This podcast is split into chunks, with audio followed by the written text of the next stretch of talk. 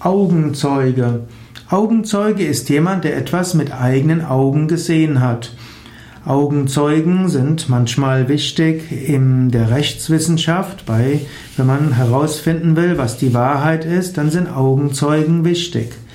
Allerdings, Irren ist menschlich und das menschliche Gedächtnis ist nicht sehr zuverlässig. Auch Augenzeugen sehen oft das, was sie sehen wollen und Augenzeugen lassen auch ihr Gedächtnis verwirren durch die Art der Befragung. In diesem Sinne sollte man immer skeptisch sein, was Augenzeugen berichten, selbst wenn sie ehrlich sind und berichten nach bestem Wissen und Gewissen.